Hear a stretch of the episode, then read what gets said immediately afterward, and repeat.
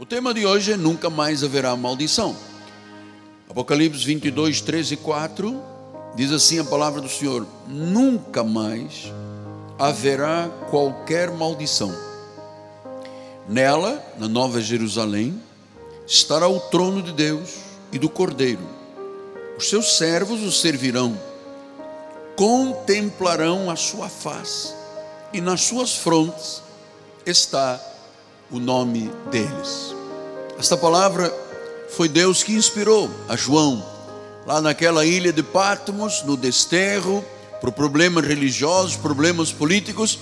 Naquele domingo, dia da ressurreição, dia do Senhor, o anjo falou. E aqui está o recado. Vamos orar ao Senhor.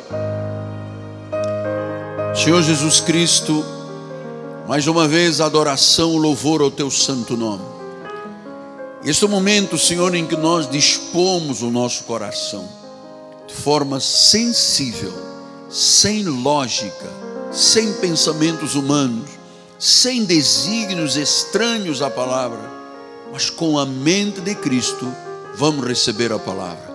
Usa os meus lábios, usa as minhas cordas vocais, usa a minha vida, Senhor, para que através deste altar o Evangelho seja pregado vidas sejam transformadas, resgatadas, regeneradas e a tua glória seja conhecida na face da terra, em nome de Jesus. A igreja do Senhor diga amém, amém e amém. Meus amados irmãos, minha família, santos preciosos, eleitos de Deus, pedras que vivem, selo do meu apostolado, meus filhinhos em Cristo Jesus. Começo este sermão louvando o Senhor Jesus de todo o meu coração. E lembrar, como disse Davi: alegrar-me-ei e exultarei em ti. Ao teu nome, ó Altíssimo, eu cantarei louvores. No trono tu estás assentado Tu julgas retamente, Senhor. Tu és o meu alto refúgio. Eu confio em ti, porque eu conheço o teu nome. Tu não desamparas aqueles que te buscam. A Ele a honra, a Ele a glória e a Ele o louvor. Apocalipse 22, 3 diz que nunca mais haverá maldição. É, temos que entender logo do início como foi a entrada desse espírito de maldição na terra? Começou lá atrás, quando os nossos pais originais, Adão e Eva, isto não é fábula, isso não é história de fazer dormir, isto é Deus falando à sua igreja, e diz que quando entrou o pecado no mundo, houve uma quebra se rachou, se quebrou a comunhão que Deus tinha com passou a haver um vazio, uma ausência de Deus. E ele diz aqui em Gênesis 3:8, ele disse: "Quando ouviram a voz do Senhor Deus, que andava no jardim pela viração do dia, esconderam-se da presença do Senhor Deus, o homem e sua mulher por entre as árvores do jardim. E chamou o Senhor Deus ao homem e lhe perguntou: Onde tu estás? E ele respondeu: Ouvi a tua voz no jardim, porque eu estava nu, eu tive medo, eu me escondi. Então você começa a entender que quando as relações por desobediência foram rachadas, quebradas, houve um isolamento do homem, houve uma ausência de Deus, e isso se chama maldição. Passou a haver morte, passou a haver sacrifício, passou a ver vidas doentes, ah, vidas em crise. Foi tudo começou quando o homem desobedeceu e a maldição chegou.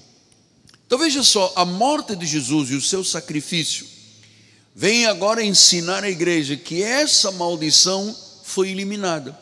Em 2 Coríntios 5, 21, diz o Senhor: aquele que não conheceu o pecado, ele o fez pecado por nós, para que nele, hã? ele se fez pecado por nós, para que nele nós fôssemos feitos justiça de Deus. Então, com o sacrifício de Cristo, o povo evangélico, o povo cristão, o povo salvo, retorna aquele momento lá no Éden de pureza, de santidade, de purificação, de vida íntima com Deus. Jesus resgatou a cada um de nós, ele nos resgatou para vivermos aquele momento que eles viviam antes da maldição e do pecado. Diz que ele nos tornou sabedoria, ele nos tornou santidade, ele nos tornou justiça. Então, ele nos fez voltar ao estado original de uma vida sem pecado. O pecado, disse o apóstolo São Paulo, não terá mais domínio sobre nós, porque não estamos debaixo da lei e sim debaixo da graça. Então, meu amado, vamos voltar, por gentileza, Apocalipse 22, 3, diz que nunca mais haverá. Nunca mais haverá maldição. Ou seja, em Cristo não há condenação. Em Cristo não há maldição. Não há mais a doença, a pobreza, a miséria, a ausência de Deus, o vácuo nas nossas relações. Não há mais. Porque a Bíblia diz que isto, que começa com a vida da igreja, chegará até a eternidade, a Nova Jerusalém. Então, na Nova Jerusalém, um lugar onde todos os cristãos viverão de corpo glorificado eternidade, não há mais nada, mais nada que contamine o homem ou que torne o homem sob maldição. Então, essa palavra maldição é muito importante. Ela vem do original grego anatema ou anátema. Anátema quer dizer separado de Deus ausência de Deus, distante de Deus. Quer dizer pobreza, quer dizer doença, quer dizer condenação.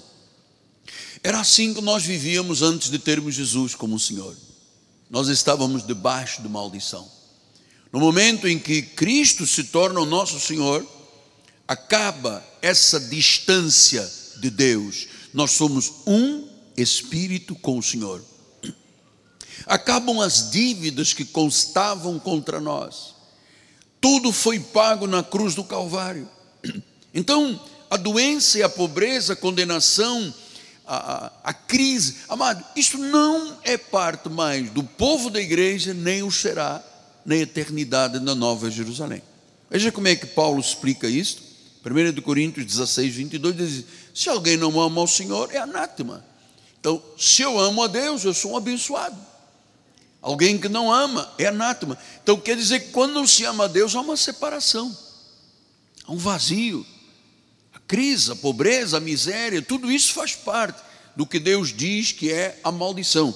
E em Gálatas 1,8, o Senhor diz isso: Mas ainda que nós, o mesmo anjo, vindo dos céus, vos prega o evangelho, que além do que temos pregado, seja anátema. Então, é através do evangelho da graça de Deus que acaba a maldição, que acaba a condenação, que acaba tudo aquilo que foi o estado do pecado e da maldição na vida do homem. Então, maldição é uma denúncia divina contra o pecado. É um julgamento de Deus contra o pecado.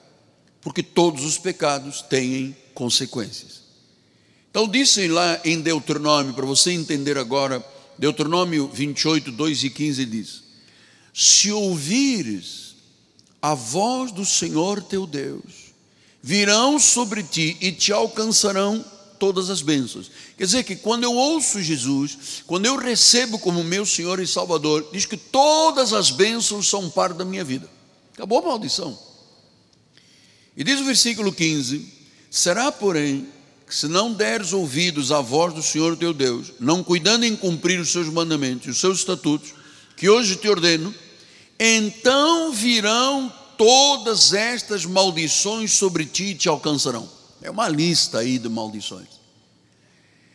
Então, apóstolo, A obediência é bênção, a desobediência é maldição. A obediência é aroma de Cristo, a desobediência é cheiro de morte. Então vamos ver como é que Paulo explicou isso em Gálatas 3, 10 e 13.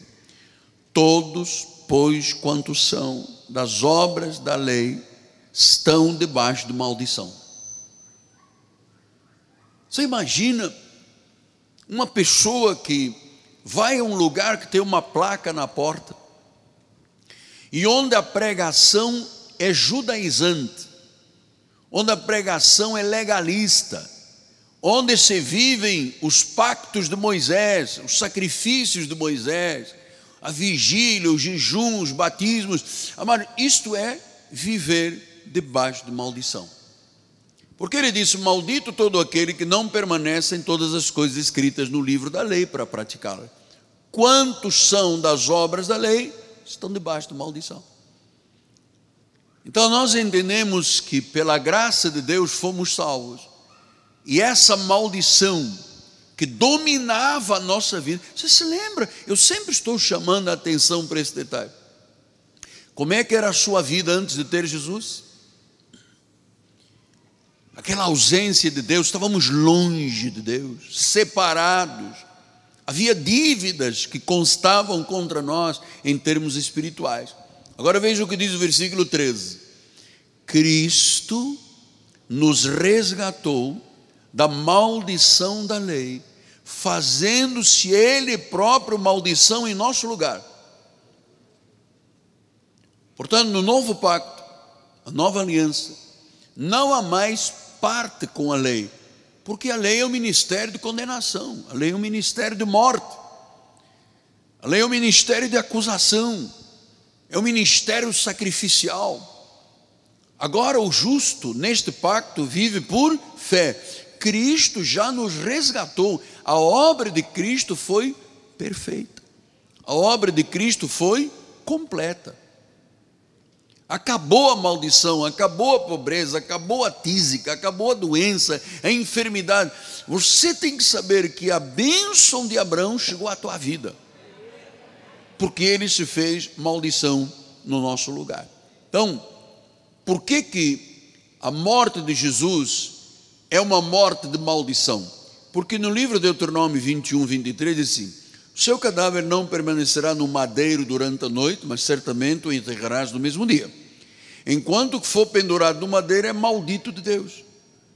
Assim, não contaminarás a terra que o Senhor teu Deus te dá por herança. Então diz que aquela morte da cruz era uma morte maldita. Aliás, ainda é comum hoje no Oriente Médio as pessoas serem crucificadas quando elas são encontradas num grande pecado, num grande erro na sociedade, crucificam-nas. Porque Jesus foi aquele madeiro, então quer dizer que a cruz é um símbolo de maldição. Por isso nós não temos cruz na igreja, porque ele simbolizava a morte maldita. A cruz para nós, nem vazia, nem com boneco nenhum pendurado, porque cruz é símbolo de maldição. Então, quando Jesus fez maldição, acaba a maldição da nossa vida. Romanos 12, 14, ele diz: Abençoai os que vos perseguem, abençoai e não amaldiçoeis. Então é muito importante nós sabermos também que nós temos um chamado para abençoar. Você sabe que as nossas palavras têm um grande poder, elas têm poder de vida e poder de morte. E nós temos que ter cuidado com aquilo que falamos, para que nunca amaldiçoemos nada nem ninguém, pelo contrário, abençoemos. Então, amado, Cristo se tornou maldição para nós, nos fez viver livres da maldição, livres da condenação, livres da morte. Depois diz Apocalipse 22, 4: Contemplarão a sua face, e na sua fronte está o nome dele.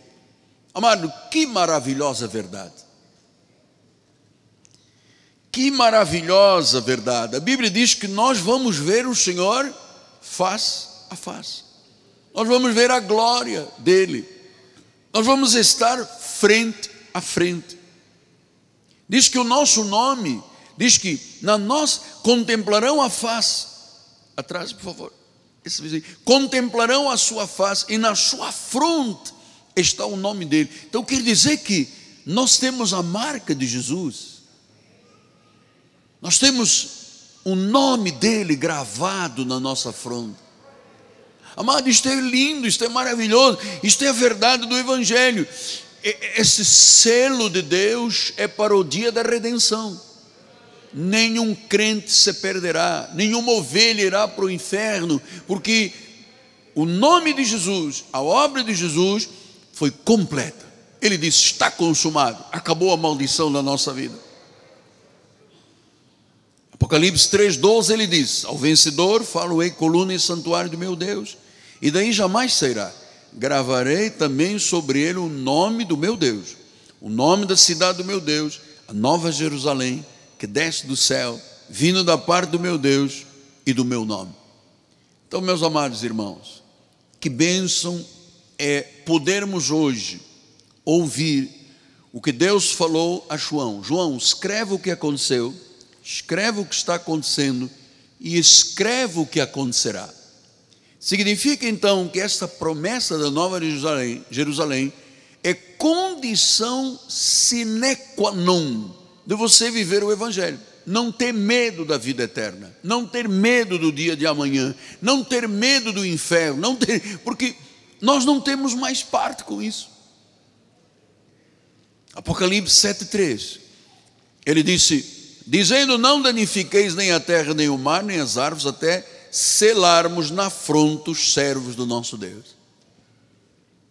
Todas as pessoas que têm Jesus como seu Senhor e Salvador foram marcadas para o dia da redenção, foram seladas para o dia da redenção. Ninguém pode arrancar este selo. Então, meus amados, uma vez apresentada esta tese do que significa a Jerusalém, a ausência da maldição, a bênção de Deus e a marca de Deus na nossa vida, eu quero agora compartilhar com os senhores este tema tão importante e mostrar-lhes que às vezes o inimigo das nossas almas usa um golpe satânico na forma de hipocrisia que acaba por gerar maldição quando as pessoas permitem. Não se assuste com o que eu lhe vou dizer. Milhões de pessoas no Brasil perderam o amor pela verdade, perderam a comunhão e vivem como pessoas malditas. Estão sempre doentes, estão sempre com necessidades, estão sempre aquém, muito aquém do que Deus prometeu. Então eu vou lhe mostrar que por um ato de hipocrisia, um casal gerou maldição, condenação, julgamento e morte na sua vida. Eu quero lhe falar de dois personagens bíblicos chamados Ananias e Safira. Estava a igreja no início, estava sendo implantada a igreja do Senhor, os primeiros apóstolos estavam formando as comunidades, e era costume, nos dias de então, mamãe, ajuda o pastor, por favor, ajuda para poder, tem muito eco aqui embaixo, tá bem? Então, qual era o costume nos dias de então? As pessoas pegavam todos os seus bens, vendiam, entregavam aos apóstolos, os apóstolos governavam e diz que ninguém tinha necessidades. Isso era o costume, era o início da igreja primitiva. E diz Atos dos Apóstolos, capítulo 5, versículos 1 e 3, diz assim: Entretanto, certo homem chamado Ananias, com a sua mulher Safira, vendeu uma propriedade. Mas de acordo com a sua mulher, então Ananias fez um acordo hipócrita com a esposa. Vamos reter parte do preço, vamos levar o restante e depositar aos pés dos apóstolos. Um acordo, um ato de hipocrisia, gerou o que você jamais poderia imaginar porque com Deus não se brinca. Com Deus não se brinca. Então diz o versículo número 3: Então disse Pedro a Ananias: Por que encheu Satanás o teu coração para que mentisses ao Espírito Santo, reservando parte do valor do campo? Então era assim: ninguém era obrigado, era um costume. Quem quisesse vendia tudo, entregava aos apóstolos, e os apóstolos governavam as igrejas. Um casal fez ou caiu numa armadilha de Satanás. Hipocritamente, eles disseram: vamos reter uma parte e vamos dizer: olha, compra, vendemos por 100, eles tinham vendido por 200, imagine, e vamos entregar os 100 aos apóstolos. E disse Pedro: Ananias, por que encheu Satanás o teu coração para que mentisses ao Espírito Santo? Então você sabe que Satanás inventou uma trama. Ele queria entrar na igreja primitiva, ele queria esfacelar a igreja primitiva, ele criou um ardil de hipocrisia para perverter a igreja que estava começando. Qual era o objetivo dele? Derrotar o evangelho acabar com a igreja, porque ele sabia no mundo espiritual que a igreja é o lugar de transformação de vida, o lugar de mudanças, é o lugar de conquistas, é o lugar de metas, objetivos e alvos, é o lugar de regeneração, de verdade, de libertação. Então ele disse: Eu vou começar logo do início da igreja primitiva, eu vou derrotar o evangelho, eu vou perverter a igreja e eu vou usar um casal. Então, meu amado, o evangelho é negado quando existe hipocrisia nas relações com Deus. Há engano. E você sabe que o engano abre as portas para o maligno. O que, que aconteceu com esse casal? De comum acordo, disseram: vamos mentir. Você sabe que a arma do diabo é a mentira, ele é o pai da mentira. Este casal concordou, fez um pacto, fez uma aliança, fez um acordo. Vamos mentir. Então Ananias e Safira estavam fingindo que eram piedosos, eles estavam pensando na reputação. Eles disseram: Bom, nós vamos chegar lá com um cheque alto e os apóstolos vão dizer: Oh, graças a Deus, nós nos ajoelhamos diante dessa oferta de amor. Mas aquilo era algo estratégico de Satanás para perverter a igreja. Foi como uma praga que poderia ter destruído a igreja primitiva. Sabe o que Deus fez? Veja o que diz Atos 5,5. Ouvindo estas palavras, Ananias caiu e expirou, morreu, sobrevindo um grande temor a todos. Então você está percebendo que a tentativa sempre foi essa, desde o início da igreja. Ele atacou Jesus no deserto, ele atacou os primeiros apóstolos, ele atacou as igrejas, sempre foram os alvos de nenhuma moderação, mas ataque furioso contra a obra de Deus. Então, meu amado, Satanás encheu o coração de dois cristãos com o objetivo de corromper a igreja. O que que Deus fez? Tirou-os. A maldição veio sobre eles e eles morreram. Então o inimigo precisa às vezes de uma pessoa para que ele tenha oportunidade de entrar dentro de uma igreja e estragar a obra de Deus. Uma pessoa. Então nós temos que estar muito atentos com esta questão, porque o apóstolo São Paulo, no livro de Efésios, no livro de Gálatas, fala muito do nosso padrão de conduta. E não adianta fingir. Nós somos abençoados, nosso coração está livre. Nós não podemos nunca permitir que o diabo nos inculta, inculta em nossa mente, em nosso coração algo para mentirmos a Deus. Porque Deus é soberano. Deus é onisciente. Deus sabe, até antes das palavras chegarem à tua boca, Deus já sabe quais são as palavras. Antes de um fio de cabelo cair da cabeça, Deus tem que ter ordenado isso. Nenhuma folha cai do mar. Então, nós estamos percebendo aqui que houve um acordo maligno. O diabo mandou um casal mentir ao Espírito Santo. Estavam pensando na reputação, não pensaram no temor de Deus. Versículo número 2, 5, 2, vamos só voltar lá para mostrar.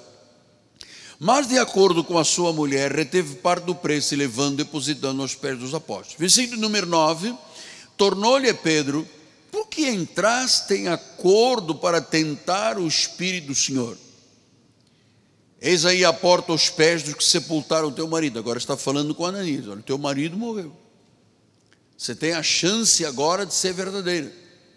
E ela diz: Não, realmente nós vendemos por 100, tinham vendido por 200. Ele diz: Você entrou em acordo para tentar a Deus. Amados, isto é muito importante.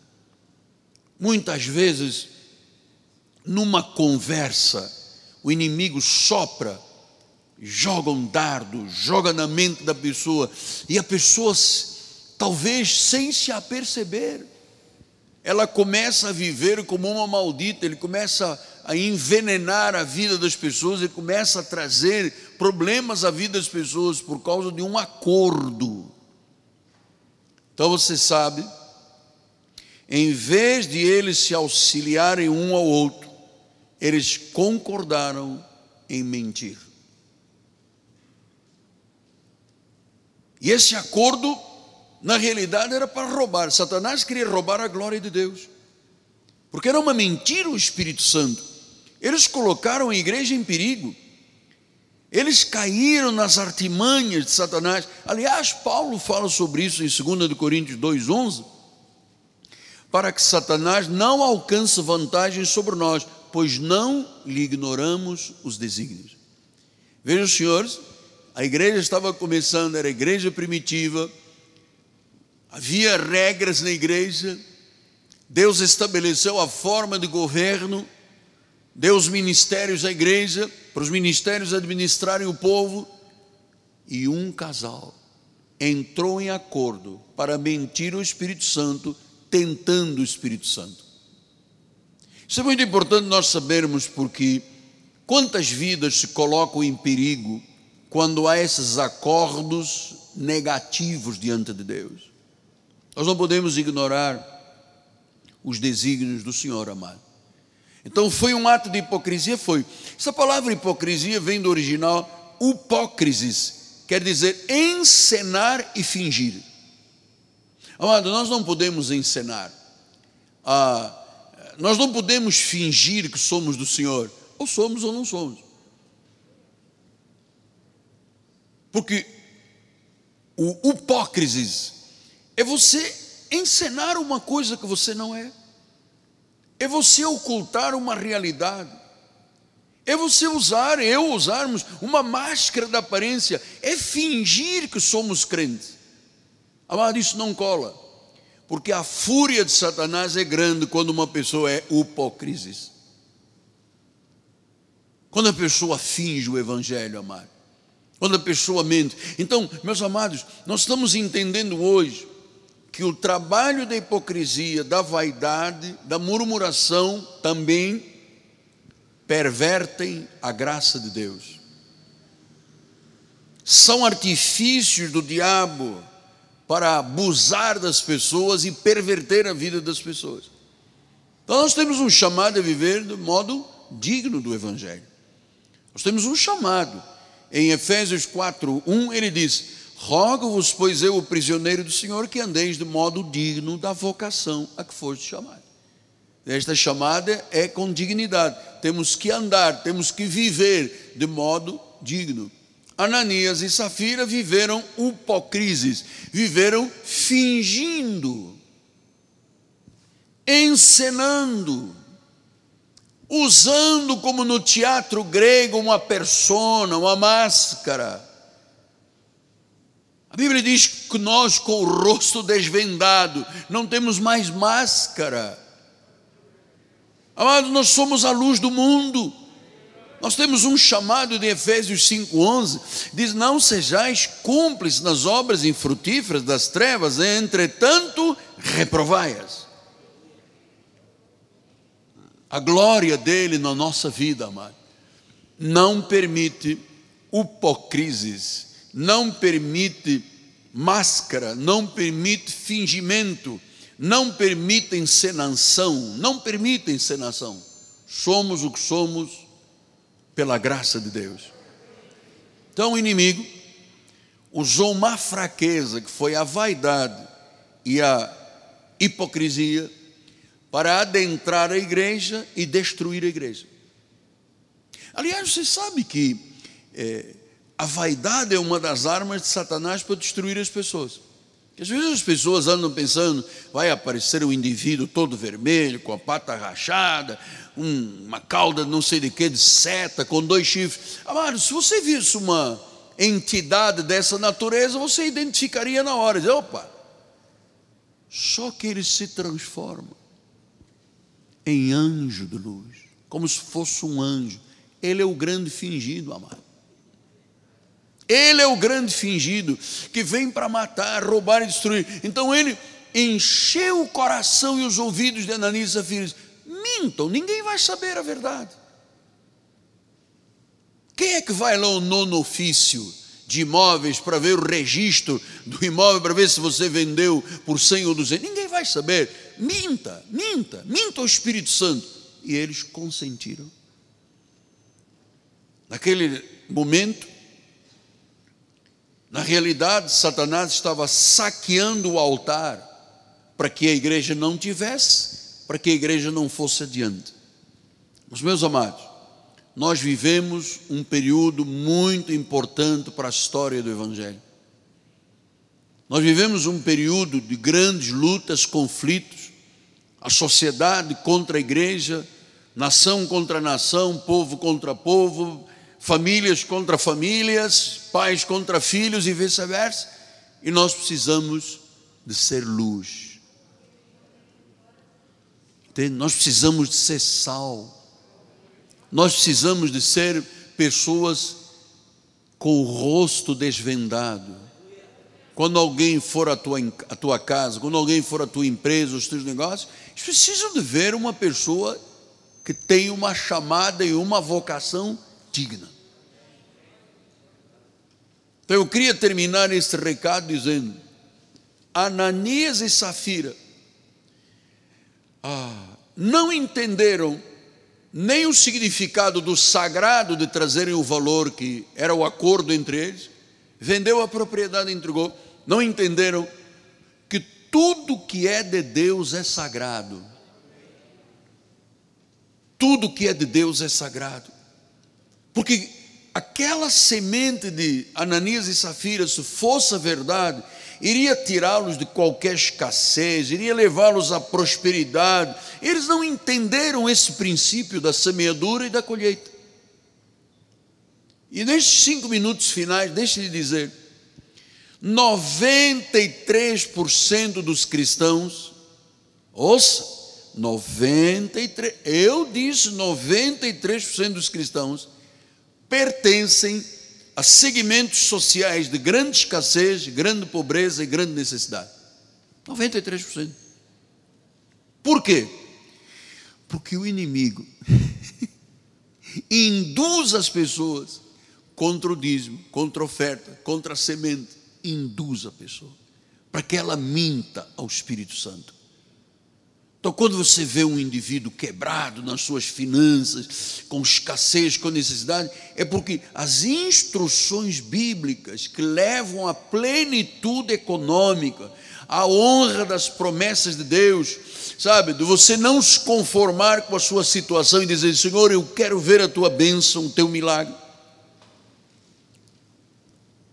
A relação que Deus estabeleceu é essa. Moisés Diga aos filhos de Israel que tragam oferta. Os primeiros casais convertidos vendam tudo e entreguem para os apóstolos governarem as vossas vidas. Ananias e Safira não entenderam isto. Eles achavam que as instruções bíblicas para a plenitude, aquilo que Deus deixa escrito, que quando a pessoa cumpre, ela sai da limitação, ela sai da vida engessada. Sabe o que é uma vida engessada? Limitada. Eu conheço isso aqui porque eu tive dois anos no hospital. Eu fiz uma cirurgia chamada cross leg. Eu colei esta perna nesta, fui todo engessado durante 34 dias. Eu não pude me mexer durante 34 dias, estava engessado. O médico que me operou, o cirurgião plástico, disse: essa operação é dos corajosos, pouca gente aguenta. Que eu estava tirando tecidos de uma perna para outra. Então eu sei o que é vida engessada. O gesso na prática. Agora imagina uma pessoa que tem a vida limitada, que tem a vida engessada, quando o reino é pregado, quando a palavra é pregada, amado, e eu acredito que esta palavra da graça de Deus tem um alcance para todas as classes sociais. Por isso é que nós estamos no satélite, nas mídias, na televisão, na rádio, porque irmãos, este é o ministério que arranca a vida engessada das pessoas, quebra as limitações, não permite a pessoa usar uma máscara na sua confissão. Isso é maravilhoso. Então, meu amado, quanto maior o ministério, maiores têm que ser as ofertas, porque, veja, nós, há ministérios hoje que têm um satélite, um satélite custa 500 milhões de dólares. Este ministério, a nossa igreja, nós precisamos que todo o povo rompa com os seus limites. Amado, ouça, Deus não quer que você apenas tenha saco de farinha em casa, conforme diz a promessa. Deus quer que você tenha o próprio moinho. É isso que Ele quer. Então, a hipocrisis, a encenação de Ananias e Safira os levou a viverem a maldição. Perderam a vida por um acordo, um acordo, um pacto, uma aliança de mentira. Mas nós temos um princípio na nossa família assim: não há mentira, não se oculta teus filhos já ouviram, não adianta tentar mentir ao casal, ao apóstolo e à bispa, porque em algum momento isto vai se revelar. Nossos filhos foram educados sabendo, não dá para pisar na bola. não dá para pisar na bola. Então, quando você tem uma vida digna do Evangelho, amado, você sabe, você está numa ligação com o Espírito de Deus, o Espírito Santo de Deus não permite pactos, não permite acordos. Sabe quantas igrejas têm acordos políticos para receber verba, para receber isto, para receber. Amado, isto é mentira o Espírito Santo. Quem sustenta a igreja é Deus. Eu nunca fiz, eu nunca faria um acordo para mentir o Espírito Santo.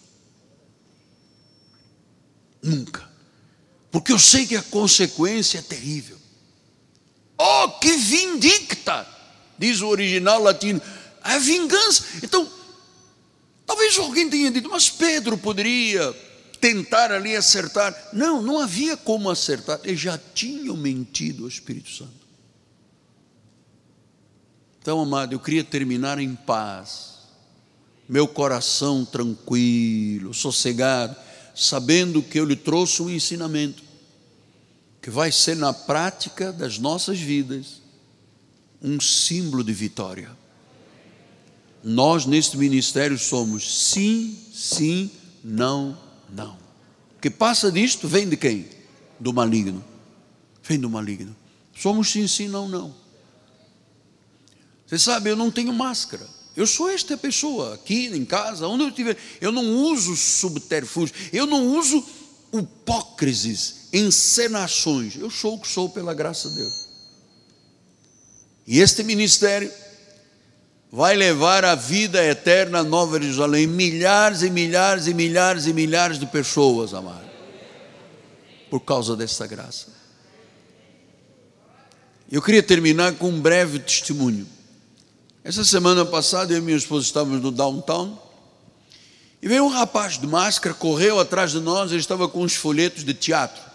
É um grupo de teatro que vai aos hospitais para falar às crianças com câncer, enfim.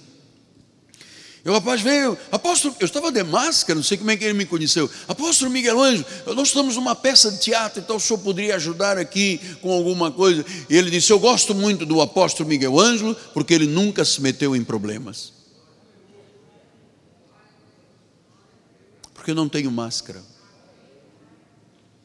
Neste ministério não há parte com o inimigo.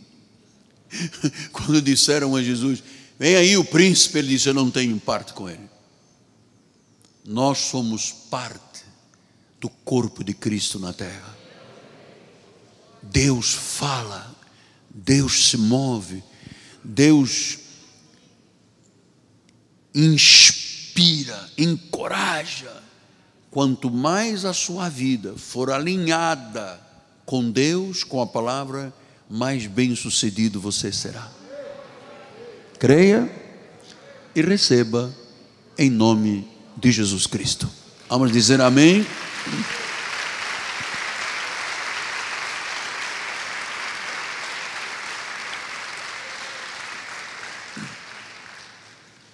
Curva a sua cabeça, Senhor Jesus Cristo. A semente foi semeada, ela já está germinando, Pai. Haverá desta mensagem frutos muito grandes. Haverá vidas regeneradas, curadas e transformadas, para que a tua glória, Pai, seja conhecido por todos e as nossas obras brilhem diante dos homens, em nome de Jesus. E a igreja diga: Amém, Amém e Amém. Vamos ficar de pé. 10 para as 8. Muito obrigado, a Deus toda a glória. Nossa bispa vai impetrar a bênção final. Quem puder ficar para cantarmos um corinho, fique. Quem tiver que voltar à sua casa, semana abençoada e vitoriosa. Amém? Glória a Deus. Com alegria, levante as suas mãos. Obrigada, Senhor, por mais um domingo abençoado, Senhor. Obrigada, Senhor, porque sempre que entramos na tua casa, saímos diferentes, Pai saímos melhores, Senhor, saímos mais autênticos, mais verdadeiros, Pai. Pai, põe agora os teus anjos a nos guardar, nos livrar de todos os males e que nesta semana, Senhor, nós possamos ser surpreendidos, Pai, com as tuas bênçãos, Pai, porque tu és um Deus que promete e cumpre. E nesses 47 dias nós vamos ver, Senhor, o milagre acontecer em nome de Jesus. Tenha uma semana feliz e abençoada, com força e energia de Deus. Graça e paz.